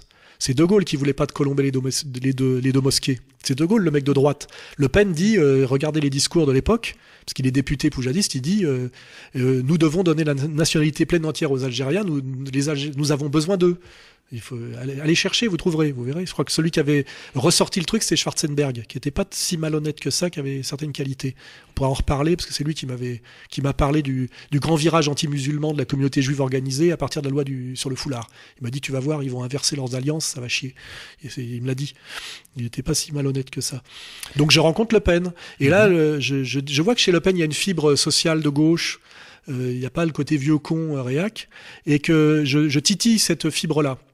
Et là, il me, il me coopte. Euh, D'abord, dans un premier temps, j'écris en cachette euh, ses discours, pareil, parce que je suis payé, je suis sa plume, et j'écris certains discours euh, assez. euh, il aime pas que, que je dise ça parce qu'il aime, bien dire que, Il n'aime pas trop, comme tous les hommes politiques, qu'on sache qu'ils Oui, se font qui- aider. qui a écrit. ils ont des nègres. Mais j'ai écrit le discours de Valmy, qui est un discours euh, qui est le virage euh, social du, du Front du Front National. Voilà. Et je dis à Le Pen à l'époque, si vous restez sur euh, je suis le Reagan français et que vous restez libéral en ne comprenant pas ce que c'est, parce que vous n'êtes pas marxiste, que l'évolution du libéralisme en néolibéralisme financier, etc., vous êtes mort comme le PC est mort pour avoir euh, fait un virage so- social-démocrate de droite. Et il le comprend. Et il dit Banco, on y va. Et il me nomme responsable de la question sociale et des banlieues. Le, le- le Front National, c'était une PME familiale, hein, c'est le bordel. Et quand on est pote avec Jean-Marie, à l'époque, euh, on fait ce qu'on veut, quoi. Et là, j'écris plusieurs discours pour Le Pen. Le discours du BBR, euh, le discours du 1er mai, et puis le grand discours de Valmy, qui est le euh, Je prends toutes les France, celle, d'avant, celle d'aujourd'hui, qui est le- l'espèce de. euh, incarné aujourd'hui, et paradoxalement, plus par Philippot qui a viré, viré Jean-Marie. Et, je produis mon concept gauche du travail, droite des valeurs, en disant voilà, le Front National doit marcher sur deux jambes pour faire face au pouvoir libéral libertaire qui est la, droite financière associée à la gauche bobo, hein, c'est-à-dire le, décadent post-68 art au service du capitalisme financier le plus violent qui existe, que j'appelle moi le vrai fascisme.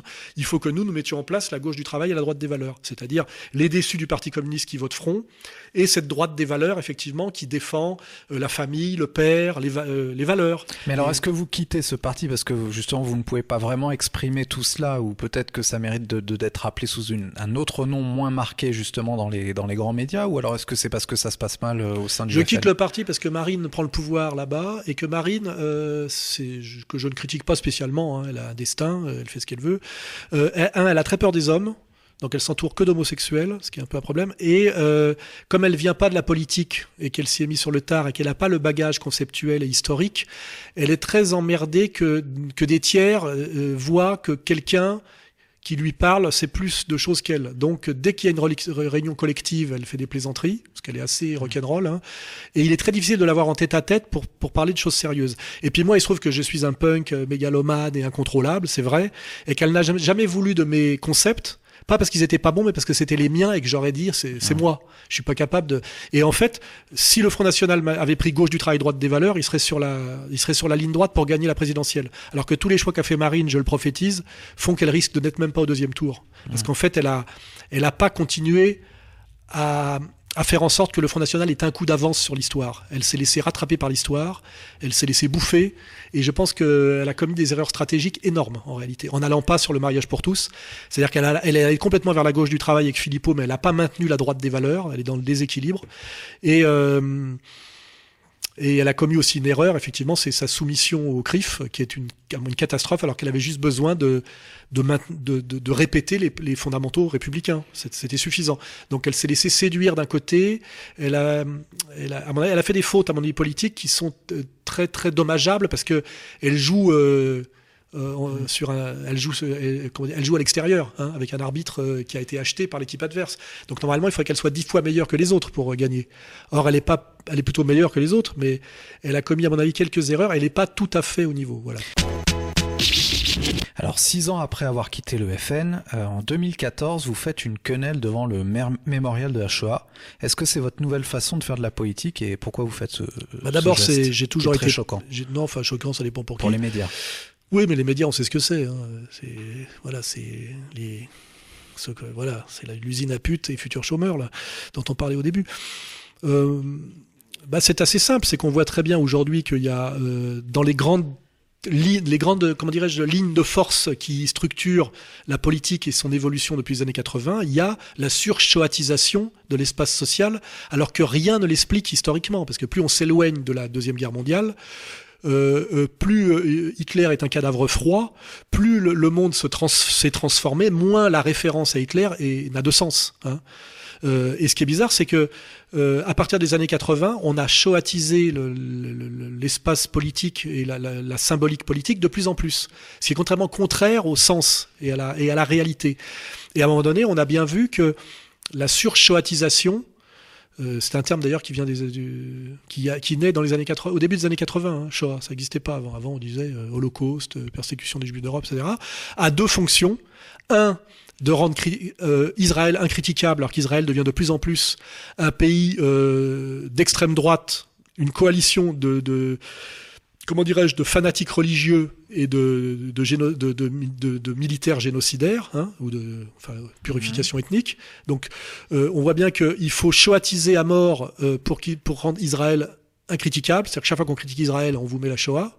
Et deuxièmement, la Shoah aussi rend incritiquable une domination de la communauté juive organisée de plus en plus évidente en France. C'est-à-dire que de plus en plus, cette communauté d'élite, comme disait euh, De Gaulle, sûre d'elle-même et dominatrice, euh, prend les places et, prend la, et, intègre et incarne la superstructure de la France. Et ça pose un problème. Ça pose un problème, évidemment. Ça pose un problème de démocratie, ça pose un problème de, communautarisme, etc. Et à un moment donné, quand je fais cette quenelle au mémorial, il faut savoir que le mémorial là-bas, ce sont des espèces de colonnes de Buren. C'est un monument qui a été euh, fabriqué en 2005, qui sont des blocs de béton, qui correspondent d'ailleurs à une escroquerie architecturale et, et euh, enfin il y a de l'escroquerie derrière. hein. On donne un terrain, euh, il y a un budget énorme pour faire des trucs qui sont en train de s'effondrer, avec un architecte qui qui n'a pas travaillé et qui prend un, un pognon énorme.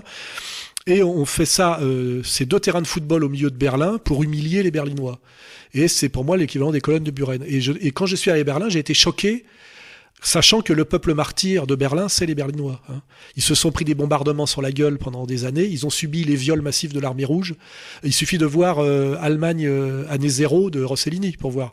Et, et ça m'a choqué. Et je me suis dit, il y en a marre de cette dictature choatique de culpabilisation, ce chantage à l'antisémitisme, cette ut- utilisation de mort par d'autres gens pour d'autres pour d'autres raisons. hein, voilà. Et c'est ça que j'ai voulu dénoncer par cette quenelle, qui normalement est tout à fait légitime. C'est mon droit de faire une quenelle. C'est un endroit symbolique et la quenelle est un geste symbolique. C'est- Je réponds à un symbole par un symbole. C'est un dialogue politique par symbole interposé, qui normalement dans la France d'il y a dix ans seulement n'aurait valu que des commentaires plus ou moins agacés ou pas. Je rappelle que quand je sors mes abécédaires de la bêtise ambiante en 2002-2003, aujourd'hui ça me vaudrait un procès par page et, le- et ce- et ces deux livres seraient interdits par voie de justice, comme vient de l'être Dialogue désaccordé sur plainte de Pierre Berger pour trois phrases prises à trois endroits différents qui posent la question fondamentale de pourquoi un vieux PD de 80 ans se réjouisse qu'on puisse acheter des gosses dans le tiers-monde. Euh, pourquoi faire? Mais il est évident que dès lors qu'il les achète, ça devient une marchandise et on n'a pas à poser de questions sur l'usage que fait euh, le propriétaire euh, d'un objet, de l'objet qu'il a acheté. Donc c'était vraiment une- un questionnement fondamental, philosophique, économique, qui répondait à l'arrogance d'un berger qui dit euh, on vend son- une femme vend son corps comme un ouvrier vend ses bras. Vous voyez? Aujourd'hui, ça, ça me vaut 17 000 euros de condamnation et un, un livre retiré euh, par, par voie de justice, interdit à la vente. Est-ce que c'est la forme que, que vous employez qui, qui, qui est plus en fait euh, qui est plus dérangeante que, que ce que vous venez d'expliquer? Non, non, non, de- c'est pas la forme, c'est le fond qui gêne. C'est que je montre du doigt, euh, comment dirais-je, euh, une dérive, euh, une dérive antidémocratique, anti-humaniste de gens qui prétendent incarner la démocratie et l'humanisme, et que mes critiques sont pertinentes et que je les gêne et que je suis un des derniers à faire ces critiques. Tous les, les, les esprits critiques qui maintenaient un peu l'esprit français ont été virés entre 85 et aujourd'hui par une espèce de centrifugeuse. Ils ont été traités de, souvent d'ailleurs d'antisémites. Hein. Tu verrais que tous les types qui ont osé dire quelque chose d'un peu pertinent, jusqu'à Jean-Luc Godard, en passant par euh, Baudrillard, ils ont tous été à un moment donné traités d'antisémites. Hein. Vous pouvez vérifier. Hein. Comme d'ailleurs tous les grands génies de l'histoire. Ils ont toujours été traités d'antisémites à un moment donné. Euh, que ce soit Céline, euh, vous prenez le plus grand écrivain du XXe siècle, Céline, antisémite. Prenez le plus grand philosophe du XXe siècle, Heidegger, antisémite. Prenez le plus grand joueur d'échecs de tous les temps, Bobby Fischer, antisémite, juif de père et de mère, hein, mais ça voilà. Aujourd'hui, prenez un, grand, un des plus grands jazzman contemporains, Gilad Atzmon, antisémite. Les génies ont toujours été traités d'antisémites, même quand ils étaient juifs. Hein. C'est- Donc, euh, excusez-moi, mais de ce point de vue-là, je me sens, je me sens mal dans la comment dirais-je, dans la société euh, contemporaine immédiate, parce que là, je suis à plus de 100 000 euros de condamnation à la 17e chambre, 100 000 euros pour des phrases d'insoumission, souvent pleines d'esprit et taquines, hein, euh, rien de plus. Hein. Même- pas du délit d'opinion, on est au même en deçà du délit d'opinion. 100 000 euros de condamnation. Euh, Et personne qui dit ce n'est pas normal, alors qu'on est en France, pas en Corée du Nord. hein. Donc vraiment, la France est un pays malade, c'est une évidence. Euh, avec Dieudonné, je suis un des derniers qui ose ouvrir sa gueule et faire des remarques un peu pertinentes. Dieudonné le fait par des, des sketchs humoristiques. Il remplit les zéniths malgré la diabolisation qu'il subit. Moi, je le fais par des vidéos aujourd'hui, effectivement, qui est une forme socratique de, communication, qui correspond aussi à la jeunesse actuelle, hein, qui correspond à Internet. Ça serait moins efficace par le livre. Hein. Et, j'en prends plein la gueule. Je vous rappelle que Socrate a bu la ciguë quand même. Hein. Il était condamné à mort et, il est mort. Hein. Euh, voilà. Et les gens qui bougent, qui se bougent dans l'histoire, euh, Gramsci, on parle toujours de Gramsci, euh, il a fait 25 Alors, est-ce que vous vous sentez, je vais, je vais, je vais faire le rôle des, des grands médias, est-ce que vous vous sentez antisémite Si je prends leur définition à eux, c'est-à-dire de ne pas aimer les juifs? Ça veut- que pour moi, ça ne, ça ne ça veut rien dire. Ça ne veut rien dire. Je suis aimé par, je suis aimé par les juifs les plus intelligents. Et je suis en, en harmonie intellectuelle avec tous les grands juifs de l'histoire. Hein. Commencer par, euh, je sais pas, on peut prendre Jésus-Christ, je sais pas d'ailleurs s'il était juif, mais Spinoza en tout cas. Et puis euh, je suis l'éditeur de Bernard Lazare, euh, aujourd'hui celui de Gilad Atzmon. J'ai été l'éditeur d'Israël Shamir. Enfin non, non, je, je suis en but. Au le Sanhédrin veut ma peau. C'est pas nouveau. Je veux dire. euh, voilà, le Sanhédrin veut ma peau. Et il demande aux Romains de me buter, parce qu'il faut toujours qu'ils fassent faire ça par cette logique triangulaire. hein. Très bien, Monsieur Soral. J'ai deux dernières questions à vous poser pour euh, le dernier aspect de votre personnalité que, que j'ai que j'ai vu, c'est l'entrepreneur. C'est-à-dire que ça arrive un peu en le point culminant de votre carrière, C'est de, la dernière de devenir étape, euh, l'acteur et producteur de votre euh, propre euh, œuvre. Alors 2011, vous créez votre propre stu- structure Culture pour tous. Pourquoi vous créez cette structure? Alors déjà, je vais revenir en arrière. J'ai toujours participé à des aventures collectives. Quand j'ai été peintre, je faisais partie d'un groupe de peintres qui s'appelait En avant comme avant. Quand j'ai- j'avais monté, euh, j'en ai même pas parlé, j'ai monté un truc qui s'appelait le Mouvement Extrême Centre à un moment donné, avec Hector Obalk, Jean-François Dalle, le, le premier mari de Béatrice Dalle. Donc c'était aussi de la de- une aventure collective un peu politique et artistique. J'ai toujours euh, euh, toujours été dans le collectif, les aventures collectives. Hein. Et, euh, j'ai monté Égalité Réconciliation, c'est une aventure collective, etc. Et euh, quand j'ai créé euh, Culture pour tous, je me suis dit voilà, il y a aujourd'hui euh, l'édition est complètement bloquée, le journalisme est bloqué. Il faut non seulement que je puisse m'exprimer, parce qu'à un moment donné, j'ai écrit un roman qui s'appelle Chute, Éloge de la disgrâce, où je raconte par un roman plus ou moins à la première personne, euh, qu'un journaliste qui veut faire honnêtement son travail euh, euh, à- à- à- au, tournant de, de l'an 2000 et devient un dépressif quasi, quasi suicidaire. pute hein. un chômeur Oui, donc chômeur, dépressif euh, et suicide à la fin. hein. C'est- Il faut lire Chute, euh, éloge de la disgrâce. C'est le roman qui raconte l'effondrement du journalisme hein, que j'ai vécu de l'intérieur. Voilà. Et je me dis, il faut que je puisse euh, éditer encore mes livres. Et il faut aussi que je puisse aider des gens à éditer des livres que, plus personne ne veut éditer. hein. Euh, quand je vois le, bouquin sur la, pédophilie et sur les procès d'Outreau que j'ai édité, personne n'a voulu l'éditer, ce bouquin-là. hein. Le bouquin de Tomé. Moi, je l'ai édité. Il y avait un gros travail, c'était moral et nécessaire. Donc je me suis dit, il faut que je devienne mon éditeur et éditeur des gens qui ne peuvent plus être édités. Et puis je me suis dit, j'arrive à un certain âge où il faut que je sorte de la posture un peu de l'artiste qui ne s'intéresse pas à l'économique. Parce que moi, je viens quand même de ce monde goy et de ce monde gauchiste où on méprise l'argent. On en veut bien, mais, euh, mais c'est sale, on a un dégoût. Et euh, donc on demande de l'argent au CNC, on essaie de trouver un producteur, un éditeur, on veut pas trop savoir où lui-même trouve l'argent. Et à un moment, je me dis, il faut que je me coltine la réalité de l'argent. Et celui qui m'a fait comprendre ça, c'est Dieudonné. Je me suis dit, Dieudonné peut se permettre ce qui se permet, contrairement à Bigard, qui à un moment donné s'est effondré quand il a parlé du 11 septembre, parce que Dieudonné a, était son propre maître de A à Z. Il avait cette virilité qui passe par l'économie, puisque la virilité passe par le, comment dirais-je, le- l'expression virile de l'époque. Et aujourd'hui, on peut exprimer sa virilité que par l'économie. Regardez Trump aujourd'hui, ce qui se permet aux États-Unis, c'est parce qu'il est riche et qu'il dit j'ai pas besoin de l'argent des lobbies. Vous voyez Et je me suis dit, si je veux pouvoir continuer à m'exprimer dans un monde qui m'est totalement hostile et qui est totalement sous contrôle de l'ennemi, hein, c'est clair, euh, il faut que je sois euh, mon propre producteur, en plus d'être le créateur euh, et le diffuseur. Et donc je dis à mes camarades, il faut qu'on monte une maison d'édition. Euh, il faut que le site internet soit aussi un, moyen de vente directe, puisque tout le vieux système est en train de s'effondrer à force d'être devenu un système de mensonges. Aujourd'hui, vous faites un, un bouquin chez un éditeur traditionnel, vous passez aux émissions de, livres, vous vendez rien. hein. Un type qui vend 3000 livres, il est tout à fait, il est tout content. hein. Euh, et avec mes camarades, euh, on était dans la politique, hein, on faisait égalité et réconciliation. On dit on va sortir, on va pas être que dans le commentaire, on va faire aussi de comme les dissidents soviétiques, d'une certaine manière, on va faire une contre-société, c'est-à-dire qu'on va, on va essayer d'exister par nous-mêmes et de ne plus dépendre de ce système qui, un, ne nous veut pas, veut nous faire la peau, et on va sortir de la, position du pleurnicheur, euh, fils, fils à papa gauchiste, qui se plaint que ça va pas, mais qui ne se pose pas la question à un moment donné de qu'est-ce que tu fais à part pleurnicher que, que ça va mal? Et donc, de égalité et réconciliation, on est passé à contre-culture, mais aussi à, à au bon sens, à prenons le maquis, c'est-à-dire on monte Hmm. de l'économie alternative Pour être autonome à 100%. pour être autonome, pour pouvoir faire de la politique et financer les, les, nos troupes puisqu'à la fois ils font de la politique, euh, ils brassent des idées et en même temps on les rémunère, parce que je, je, je le dis, on rémunère tous les gens qui travaillent avec nous, y, comp y compris euh, euh, ceux qui sont là, euh, à la technique là, parce que on ne peut pas demander des choses sérieuses aux gens si on les paye pas. Hein. Le bénévole, euh, il fait un peu ce qu'il veut. Et puis aujourd'hui, on est une période de chômage. Les jeunes qui viennent, qui se mouillent avec nous, se mettent en risque parce que c'est déjà dur de trouver du boulot, mais être copain avec Soral, c'est donc nous on leur dit voilà s'ils ont du, talent et de la constance, on t'intègre dans notre circuit économique. On va à la, à la fois travailler pour faire entrer du pognon pour le, notre, notre collectif, et en même temps, tu, tu, on t'assure ta survie. Parfois même le logement. Hein. Attention, on loge les gens, on leur, on leur, fait gagner leur vie, etc. Et puis on fait pas de la merde. On fait des choses qui ont du sens, c'est-à-dire des bouquins qui luttent contre le, la dictature actuelle. Quand on fait des produits écologiques, c'est de la vraie écologie. Euh, on, là, on est en train de retaper une ferme pour se mettre à la permaculture dans une logique d'autonomie, en cas de, avec une dimension même survivaliste, au cas où ça part, parce que ça peut très très mal finir en France. Hein. Donc euh, c'est une démarche globale qui me paraît assez marxiste en réalité. C'est-à-dire. Euh, mmh. euh, Repenser la société à votre niveau. Oui, part. et puis il parle mmh. de manière pratique, toujours de manière pratique. Moi, j'ai toujours été dans la survie. Et puis d'abord, si je ne faisais pas ce que je fais en ce moment, de quoi vivrais-je? Il y a des gens qui ont prétendu que je touchais de l'argent des Iraniens. Ça m'a valu un énorme contrôle fiscal sous lequel je suis, un trac fin.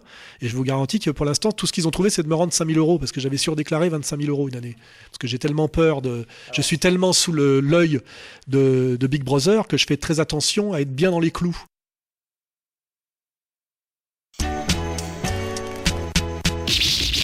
Alors justement, ça emmène sur la question d'après, parce que vous êtes quand même, vous avez votre structure, mais qui est finalement dépendante du statut d'entrepreneur en France. Alors, qu'est-ce que vous pensez de ce statut, de son cadre légal dans ce pays? Être entrepreneur en France? Bah, euh, vous êtes quand même. On est dans une, ça. on est dans une société aujourd'hui de, de, essentiellement de parasitisme d'un côté et de salariat de l'autre. Et c'est vrai que l'entrepreneur est celui qui produit de la valeur ajoutée. Je parle du petit entrepreneur, hein, PME, PMI, TPI, je parle pas des multinationales. Et c'est la vache à lait fiscale du système. On s'en prend plein la gueule. Hein. Je ne dis pas ce qu'on paye comme impôt, impôt de société, impôt sur revenu, etc. Toutes les difficultés qui sont faites, les, les... c'est très dur hein, d'entreprendre en France. C'est pour ça que tout le monde, tous les mecs qui ont envie d'entreprendre se barrent. Le seul intérêt de la crise actuelle française, c'est que pour la première fois depuis depuis euh, depuis les Gaulois, on, a, on va avoir une forte diaspora française euh, dans les pays étrangers. Ce qu'ont eu les Italiens, parce que au-dessous de Rome, c'était la misère. Ce qu'ont eu les Irlandais à cause de la persécution qu'ils ont subi des Anglais. Mais les Français ont eu rarement des diasporas euh, à l'étranger, parce que la, la France est un pays euh, facile à vivre et agréable à vivre. Aujourd'hui, et depuis des années, les jeunes qui veulent entreprendre, quelque chose en France, qui ont du talent, du, du, un désir de réussite, ce qui est tout à fait légitime, ils se barrent. Ils se barrent en Asie, ils se barrent en Amérique du Sud, ils se barrent. C'est des raisons fiscales. Euh, non, pas fiscales, des raisons de, de que euh, euh, comment dirais-je, obstacles à l'entreprise. C'est, on les empêche d'entreprendre, on leur met des ba ba bâtons dans les roues, oui, fiscales, administratives, etc. Et je dis, c'est une remarque, une digression. L'intérêt de cette époque tragique aujourd'hui, c'est qu'aujourd'hui, on a des tas d'expatriés français qui, qui finalement euh, s'épanouissent à l'étranger et font valoir le génie français en Malaisie, en Indonésie, à Hong Kong, au Brésil, etc. C'est le seul intérêt positif de la période actuelle, c'est que ça va tellement mal en France aujourd'hui que les types qui ont envie de, de, réussir leur vie se barrent. Et ça, et finalement, ça s'est arrivé à l'Italie, c'est arrivé à l'Irlande, et ce qui fait qu'il y a une grosse diaspora irlandaise et italienne aux États-Unis et pas française, vous voyez. Donc l'effet, le côté positif du négatif, puisque il y a toujours du, de l'ambivalence et du paradoxe dans les choses, c'est que cette période tragique va nous permettre finalement d'avoir des communautés françaises à l'étranger, en Australie, ailleurs. Ah, vous euh, êtes en train de nous dire qu'il faut s'en aller de la France? Euh, vous moi, non mais moi j'ai 57 ans, je suis pas doué pour les langues et je suis euh, investi quelque part d'une mission qui me dépasse, c'est que je ne, je me sens bien qu'en France. J'ai problème de langue aussi, c'est que je, voilà, je, moi si je peux plus parler français, je suis comme un muet après. Hein. Euh, donc on me propose de m'expatrier. J'ai plein d'amis qui me disent viens, je t'accueille en Nouvelle-Zélande, viens, je t'accueille en Malaisie, viens, je t'accueille au Brésil. Plein de gens me disent viens quand tu veux. Euh, pour ce que tu fais, tu mérites qu'on t'aide. Si t'en as marre, tu peux venir te planquer chez moi. Ils m'envoient leur baraque, ils ont réussi socialement. En général, c'est les types qui ont réussi, qui ont fait des fortunes. Hein. Donc j'ai cette possibilité de me barrer. Mais moi, mon destin est en France. Et euh, je, je, suis euh, habité par ce combat. Hein. Euh, voilà, je suis français, je ne sais pas pourquoi. Je me, suis, me sens euh, entièrement habité par cette défense de ce que j'appelle le génie français. Et je sens que la France aujourd'hui est trahie et malmenée par des gens qui ont, pris le pouvoir en France et qui sont là que pour l'humilier, la trahir et la, vilipender. Ça va de donner la Légion d'honneur à, un décapiteur saoudien ou, faire entrer à l'Académie française un talmudiste polonais qui, qui, a déclaré ce pays mérite notre haine. Euh, voilà, ça va. Je, je veux être là pour témoigner et je le dis, je me sentirais sans doute plus libre en prison que expatrié dans le confort. Hein. Je me sentirais sans doute très malheureux à l'étranger. J'ai testé déjà. Hein.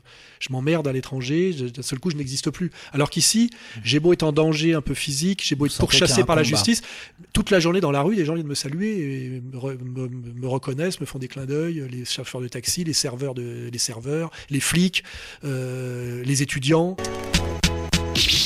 Euh, mon destin est ici. Euh, voilà, c'est comme ça. On a, on a plus ou moins. Il y a des gens qui ont un destin, d'autres qui n'en ont pas. Moi, j'ai un destin. Hein. voilà, je suis habité par un truc. Je réfléchis, euh, je réfléchis presque après coup. C'est-à-dire que je, je, je trouve d'abord, je cherche ensuite je comprends après, j'agis après je comprends pourquoi j'ai fait ça. Je, je, je, je, suis comme ça, je fonctionne comme ça. je pense que beaucoup de gens fonctionnent comme ça dans la vraie vie. Hein. C'est-à-dire à un moment donné, pourquoi De Gaulle va à Londres euh, Il s'il fait un calcul froid euh, de pur politicien, il y va pas. À un moment donné, il se dit, euh, il se sent porté. Il y a un truc, il y a de, un truc de l'ordre de la destinée, qui est toujours une prise de risque. Hein, et avec une incompréhension. Et puis des fois, bah, ça peut passer, des fois ça peut casser aussi. Hein. Donc moi, je sais que j'ai un combat à mener en France. D'ailleurs, je le mène. Hein, J'incarne avec Dieudonné, on est un peu les Astérix et Obélix du, virage, du village gaulois qui résiste. Je vois, on m'a envoyé des trucs aujourd'hui par Internet. Il y a des jeunes lycéens qui s'amusent à poser des questions à leurs profs en disant vous connaissez, euh, alors si c'est le prof de maths, vous connaissez le grand mathématicien à la Soral, enfin à prononcer, à prononcer mon nom de façon naïve pour énerver les profs ou pour que les profs soient gênés de répondre. Et on m'a envoyé, alors les types se filment avec des smartphones à l'école, c'est les lycéens et c'est un jeu. Et je me dis pour que des lycéens s'amusent pour provoquer leurs profs et, faire acte d'insoumission et de subversion parce qu'ils doivent sentir que leurs profs sont des connards, parce que vraiment le en général, un prof est souvent plus bête que ses élèves aujourd'hui. Hein, c'est pas idéologiquement, je veux dire, c'est le politiquement correct intégral euh, qu'aujourd'hui les lycéens se servent de moi pour emmerder leurs profs, c'est une très belle réussite. J'aurais adoré ça. Si, si je, quand je me projetais à 18 ans sur qu'est-ce que je voulais être dans la vie, je savais ce que je ne voulais pas être. Et de ce point de vue-là, j'ai réussi ma vie. Je voulais pas être salarié, je voulais pas renoncer à la poésie, je voulais pas renoncer à l'aventure, je voulais écrire, je voulais faire des films, euh, je voulais faire du sport, on n'en a pas parlé aussi. J'ai fait tout ce que j'avais dit que je ferais. Ça a pris beaucoup plus de temps que prévu, ça a été beaucoup plus douloureux que prévu. Euh, mais de ce point de vue-là, voilà, j'ai... Donc qu'est-ce qui manque euh, là maintenant à Monsieur Alain Soral pour être épanoui? Non, je suis épanoui. il me là, je suis dans une période où, la stratégie de l'ennemi, c'est de me massacrer par des, condamnations euh, à des sommes euh, euh, délirantes. Les deux procès que m'a intenté Aziza et qu'il a gagné, ce qui leur est déjà absurde, alors que je lui réponds ironiquement, je réponds ironiquement à ses insultes, à ses diffamations permanentes, j'ai été condamné à 57 000 euros je sais pas, vous voyez ce que ça représente comme argent pour me foutre, pour lui, pour lui avoir dit, Aziza, je te veux si tu veux de moi, en parodiant, euh, parodiant Balavoine. Et ça, c'est rendu, c'est des jugements qui sont rendus au nom du peuple français par la justice française. Ça, c'est très, très, très, euh, euh, je dirais douloureux et agaçant. Mais bon, je, voilà, je, je mène ce combat. Hein, et, euh, L'espoir que j'ai, c'est à un moment donné que ça bascule et de, le, de, de, de vivre suffisamment vieux pour voir le basculement le basculement révolutionnaire. Euh, je sais que même si je le vois pas, euh, j'aurai une certaine postérité. On dira dans les années 90, 2010. Je vais prendre cette séquence ou 2020. Rares sont ceux qui ont fait le boulot pour maintenir une certaine idée de la France. Euh, rares sont ceux qui, ont refusé de se soumettre à, une espèce de chape de, plomb, à une dictature très très laide. Parce que je dis, c'est une dictature de couilles molles. Hein. Et subir la dictature des colonels grecs, c'est moins douloureux parce que vous avez des militaires avec des bottes et des schlags, donc vous dites je me fais cogner. Mais subir la dictature d'Aziza, c'est il y a quelque il y a quelque chose de de qui est contraire euh, au bon sens. Il y a quelque chose qui choque le, le sens commun et le bon goût. Vous voyez, c'est c'est beaucoup plus c'est se faire traiter de crétin par Bernard-Henri Lévy, c'est beaucoup plus douloureux que de se faire traiter de traiter de crétin par euh, euh, je vais dire peut-être je sais pas Raymond Aron ou Claude Lévi-Strauss. Vous voyez. D'ailleurs, ces gens-là m'auraient jamais traité de crétin. Hein. Euh, mais, mais c'est voilà, c'est et donc je. Euh, donc vous attendez la révolution, c'est le. J'aimerais qu'elle. J'attends le sursaut de la France. Le sursaut. Euh, qui prendra une forme de révolution. non Oui, bien, oui, ça, ça ne peut que se passer de façon violente et radicale. Hein. Euh, ça se passera pas en douceur. hein. C'est aller trop loin aujourd'hui. C'est trop bloqué pour que ça se passe en douceur. C'est une évidence. hein. Tout est bloqué en France, on le voit bien. hein. Le processus démocratique, électoral, mais les médias, tout est bloqué. Tout le monde le sent. Tout le monde s'énerve. Les ouvriers, les paysans, les petits patrons, les patriotes, les immigrés. Tout le monde est en colère et tout le monde sent que ça va mal. Et on a une bande de guignols, hein, Hollande, euh, Valls, euh, BHL, euh, Aziza, qui nous tondent la laine sur le dos, alors que c'est des nains, euh, ce sont des nains, quoi, hein, à tous les niveaux. hein. Et, ça ne peut pas durer. Enfin, je veux dire, moi, je préfère, à la limite, je le dis, crever, crever dans l'honneur, que de vivre euh, dans un monde comme ça, ça, de vivre soumis dans un monde comme ça. Donc de toute façon, je pense que je suis beaucoup moins malheureux que des types qui ont un statut social bien plus agréable que le mien. Je peux même penser à, par exemple, à un ancien de mes compagnons de route dont on n'a pas parlé, Simon Liberati, dont j'ai aidé, dont j'ai réécrit le premier livre et que j'ai présenté avec BD, et, c'est moi qui l'ai mis sur les fonds baptismaux de la célébrité littéraire. hein. Sinon, il n'y serait jamais arrivé. Et lui, il pense tout comme moi au départ, hein. tout.